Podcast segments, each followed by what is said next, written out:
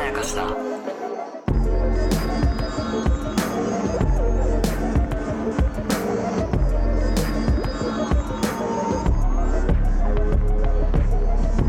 大島康之です高野湊です無限まやかしとは映画、ドラマや漫画、小説などのフィクション、すなわちまやかしを無限に貪り続けている私たち二人がそれらの感想や考察を述べていくラジオでございます。よし一番好きな花、第8話の2本目の回でございます。はいえー前回はだらだらとこう感想をですね、抽象的に、えー表現しましたけれども、まあもう敗北宣言のようなものですよそうね、まあ、うん勝ち負けじゃないんだけれどもうね、んもうね。 そうだね勝ち負けじゃないって話をこの作品でもしてるけどうんそうなんですけど。まあまあだから気楽に行きましょうこそうね、こから気楽に行き ます。なんかテンション上げてこうぜああ、なんかもう、あー疲れたみたいな。いやま あわかるよよ。わかるようんもうだって頑張ったって何にもないんだもんっていう。そうどうしようもないよねあでれもまあそういうもんだよね。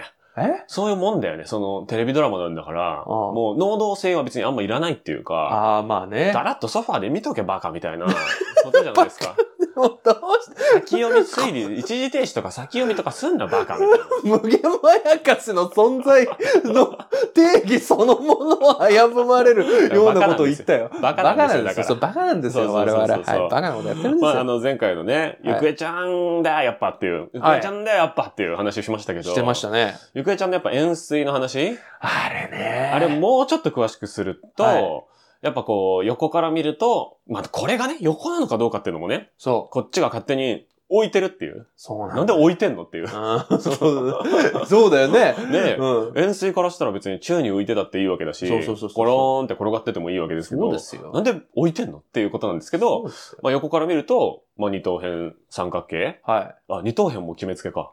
まあでもまあ三角形でい。すね。まあいいですよ。もで、下から見ると円。ううん。で、まあここれもしなんで下なんだよとかもまあありますけ ど、まあまあね、もう、もううん、まあだから三角形か、うん円かっていうことですね。そうです、そうです。で、どっちかですね、大体ね。うん。それ以外の形に見える角度は、円錐はないかな基本的にはないかなまあまあまあ、そうかな。そうですね、うっんていう三角にも見えるし、丸にも見えるしっていう。でも、円錐からしたらさ、みたいな。うんうんうんうん。円錐からしたら丸だ三角だって言われてるけど、そもそも空間図形だからね、みたいな。そうなんだよな。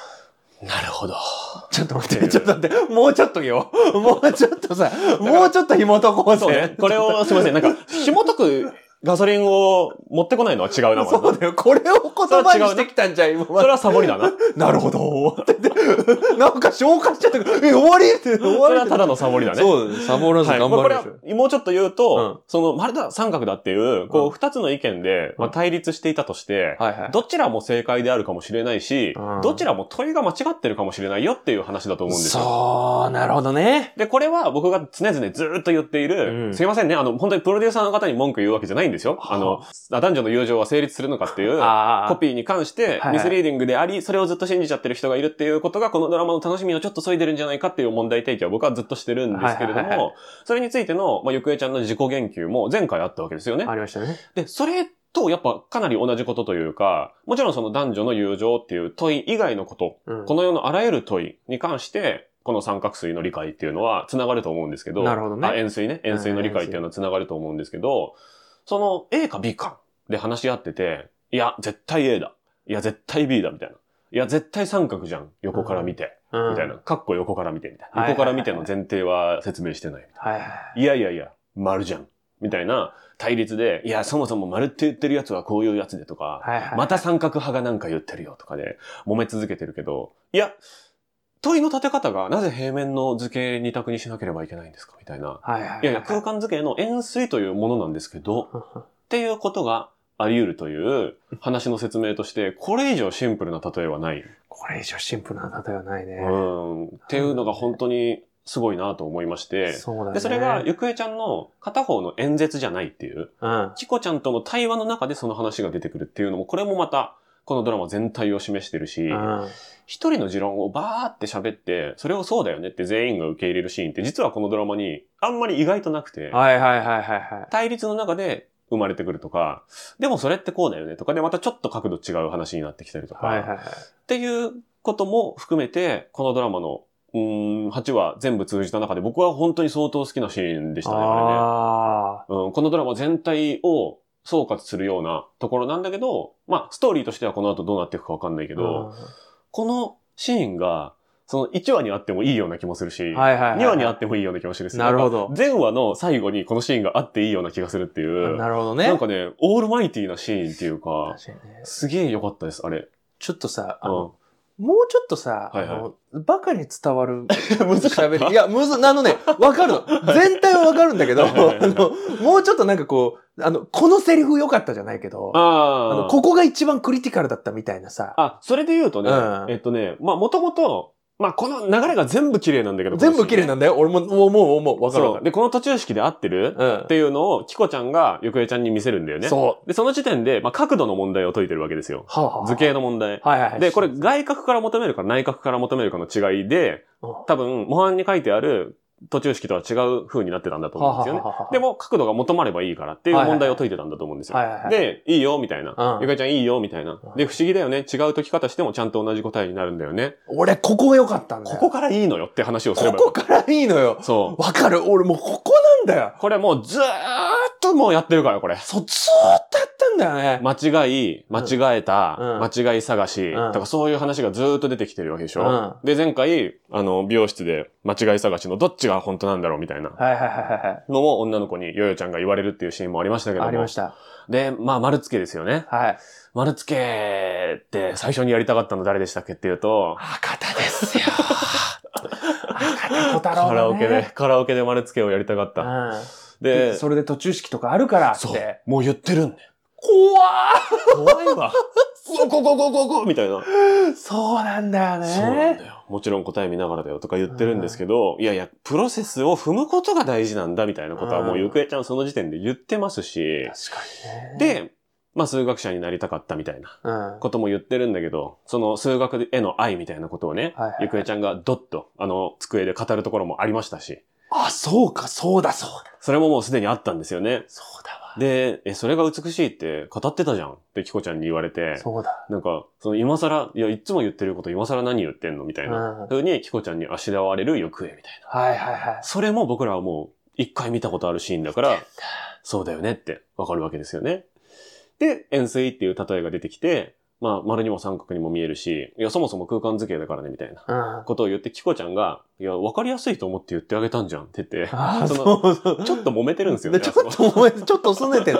そうそうなのよ。だから、二人が同じ方向を向いて同じ例えを共有してうん、だよね、だよね、だよね、だよねって言い合ってるシーンでは全くないっていうところが、なんかね、会話としての距離感としてもすごいいいなと思ったし、はいはいはい。その塾の生徒と先生っていう、世の中からしたら、すごいベタな関係性ではないわけですよね。うんあの、白昼堂々二人きりで部屋にいる塾の先生と生徒ってかなり珍しいと思うんですけど、珍しいなんかその角度感っていうのも、なんかこう普通じゃないっていうか、はいはいはい。ベタじゃないっていう感じがすごい良くて、で、最終的に、いや、丸だ三角だって言い合って、円錐からしたらどう思うんだろうって言って、あついに円錐の気持ちまで考え始めたのっていう。 そうね。これ、もうゆくえちゃんがちょっと行き過ぎてるっていうか、その、キコちゃんのツッコミの方がまあわかるじゃないですか。はいはいはいはいはい。っていう、そのこのドラマの本質を言い当ててる割に、やっぱ数学への愛熱すぎて、はいはいはい、ちょっと変わった人ではあるっていう、ゆくえちゃんのキャラもキープされてるみたいな。なるほど、だから、ゆくえちゃんのキャラがめちゃめちゃ出てるシーンであるっていうのが、いいなって思った、なんか、わかりやすい部分かな。そううね。ん。で、その上で、うん。この作品の根幹に触れるようなことを言ってるからすごいってことだよね。そうなんだよ。根幹のことを言うために出てきた場面でもなければ、うんゆくえちゃんのキャラを親しみやすくするためのシーンでもない、うん両方兼ね備えてる、そこにただ本当にあるシーンっていう。そうなんだよね。そしてまた最さ、高あれ、円錐とは緑ちゃんなのであるっていうさ、そうそうそうそうそうそう。ことも含まれてるじゃないそうですよ。で、その見方をしてるのうは、ん。あの4人だったのかもしれないみたいなさ、こととかさ、一人一人からは、円とか三角としか見えないけど、うんいや、緑ちゃんはそもそも空間付けですからねっていう。俺も、そうこれもすごいと思うな。俺あさ、ー前なんかの回で言った気がするんだけど、うん。俺あの、アイデアの定義っていう話はいはいはいはいはいはいがあってさ、エジソンはね、うん。アイデアとは、うん。あるものとあるものの組み合わせであるって言ったのなよ。るほど。となるとだよ、うん。寿司カレーはうん。アイデアなのかってなるじゃん。うんうんうんうん。その、要はアイデアかもしれないよ。はい。でも、優れたアイデアかどうかっていうのは関係ないなって思ってたのよ。 うんうんうんうんそのエジソンの言ってたこと興味は。深いぞ。でも、うん。あの、まあ、スーパーマリオを作ったはい。宮本茂さんが言ってたのは、アイデアっていうのは、うん。一つのことでうん。複数の問題を解決するものであるっていう。あいいね。いいよね。宮本さんの方がいいな。だからこれはどういう意味かっていうと、うん。あの、マリオのジャンプっていうのは何かっていうと、うんマリオはジャンプというアクションだけで、はいはいはえい。っと、まず障害を飛び越えるという機能、はい。それから上に登るという機能、はい。それから敵を踏んづけるという攻撃という機能、うそれからうわ。ブロックを叩いてアイテムを得るという機能うわうわうわうわうわ。。っていううジャンプ一つで複数の問題を解決してる。ああ。これが優れたアイデアであるっていうのを言ってて、俺は脚本作りの時に常にこのこと考えてやってうる。ーんなるほど。だからやっぱり脚本作り常にさ、いろんな問題が出てくるから、うんそれを一個一個潰すんじゃなくて、うん。これをたった一つの何か、シーンとか、うんセリフとかで解決できないかなっていうのを考えるんだけど、うん。まさにこれ円錐だと思ったの。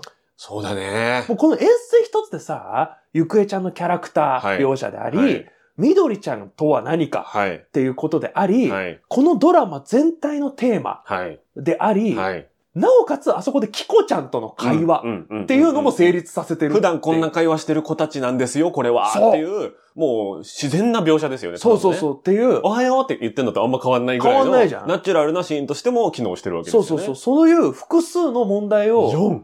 4! 我々が目視で確認できるだけで4。 4を、ということはおそらく8。 8、もうそれもうバカすぎる、バカすぎるでしょ、その、その水の倍あるはずだって。俺たちに見えないとこが倍あるはずって。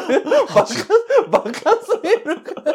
自信なさすぎ る。自信なさでも本当に。まあでも本当にそう、そう4あるいは8。そうね多分解決してんのよ。そううんだそこがまたすごいんだよねこれはそうね。すごいし、まあすごいすごいって褒めるのも、なんかもう野暮なような気もするぐらい、うもう当たり前にずっとやられてることで、そうなんだよ。まあサイレン。トでいうところの、まあイヤホン、はいはいはい、イヤホンとかね。ねえ、まあとかバッグ。そうそうそうそうそう。とかありましたけれど。も、まあ今回で言うと、まあだから将棋というのが出てきまして。将棋すごかっ将棋かた。もうさ、もうやめてくれって思ったよ。正座してもう参りましたって言ってますよね、もう完参全に、りまね。したって言ってるよ、本当にもう。何回大手してくんだよ。もう参ったっつってんだろ、みたいな。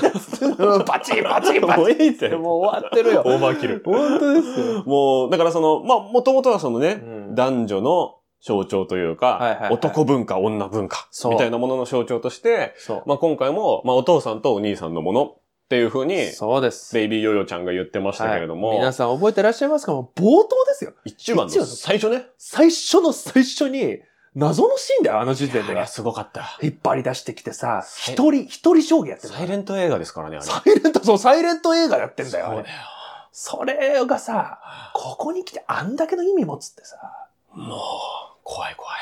もうさう、ん、お母さんにやるなって言われて、女の子はやったらいけんよってそうですよ言われてたわけですよねそ。うそうそう。で、そこでさ、うんもう終わってんだよ、こっちは。そこでもう小話としては完全に完結してる。そうそうそう。ああ、なるほど。その象徴だったんだね、将棋はで。はい。もう終わりでいいのよ。で、お母さんと、まあ、ある意味ちょっとだけ距離は縮まった。まあ、距離を取ったのかなそ距離うそうを、距離を逆に取ねって氷がちょっと溶けましたみたいなことで、そうそうよかった将棋の話はもう、これで終わりかな。そうそう。じゃあ、将棋片付けますね、みたいな。もう撮影で使わないから将棋片付けますね、みたいな。もいや、まだ出てくる。 いや、片付けないで。う、もう、まだ味するみたい な。これまだやりますって。これ、将棋番組のスタジオに返してきますね、みたいな。いや、まだ使うかまだ使う。えしかも、あの、え、つば、つばきです。つって。えつばきら。ですかえ、よえちゃんパートじゃないですかえつばき、つばきです。 つって。えもういいから。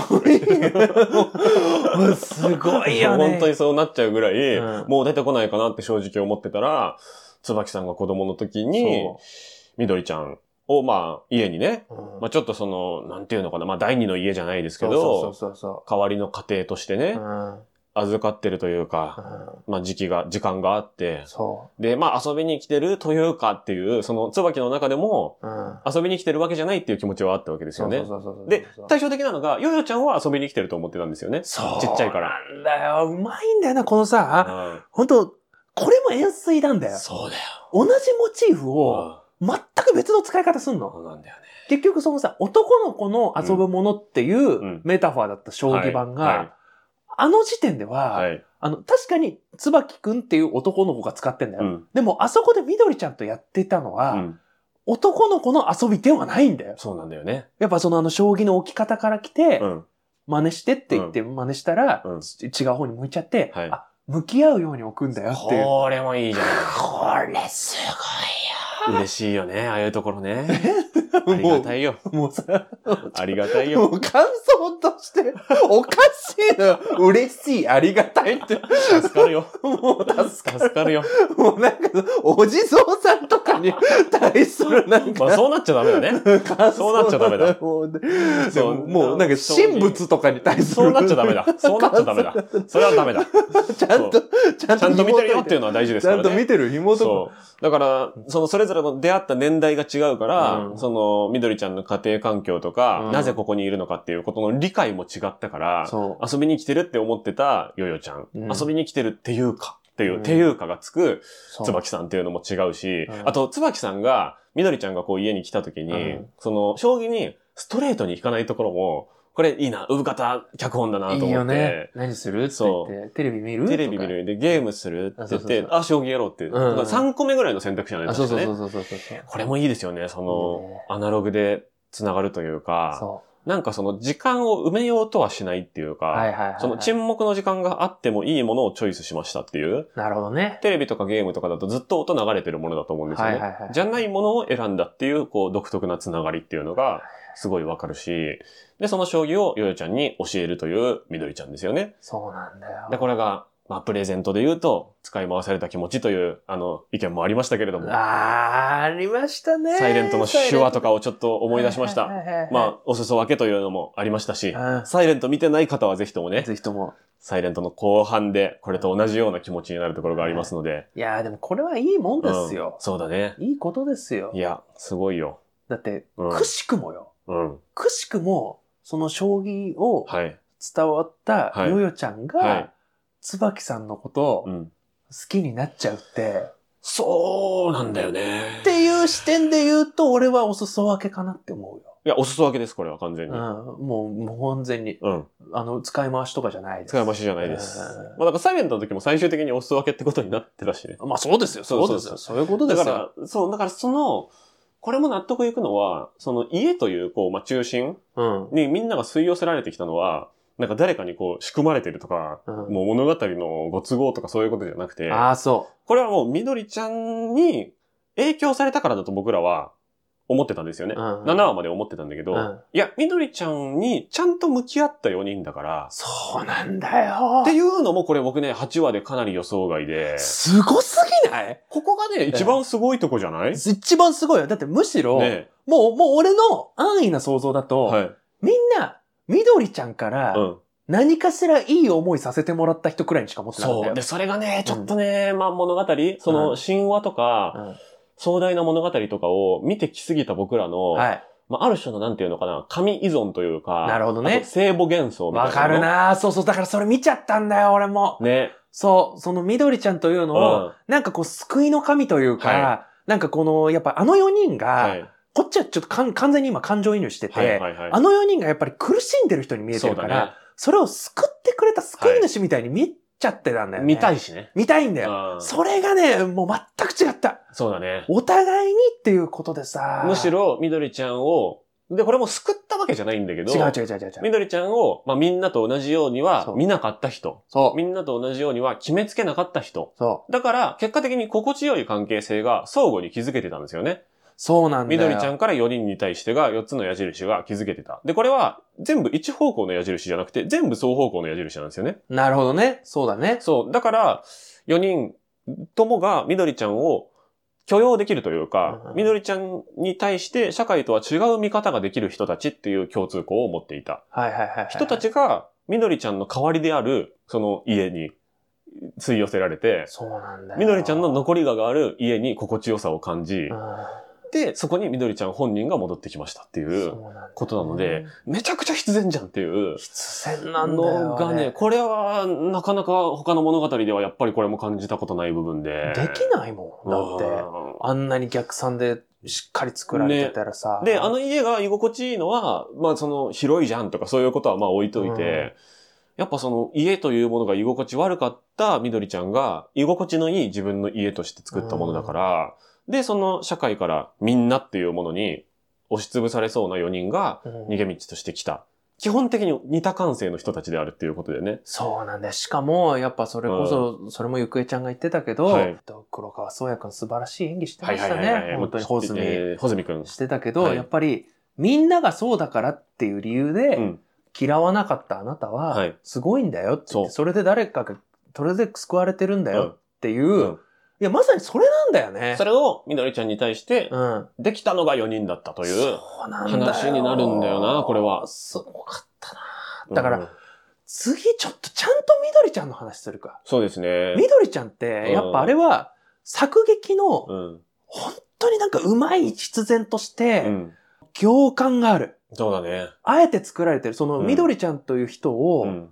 あえて定義づけられないように、はいはいはい。かなり情報を削いでるじゃない。うん。あの、8話を見た段階でも、うん。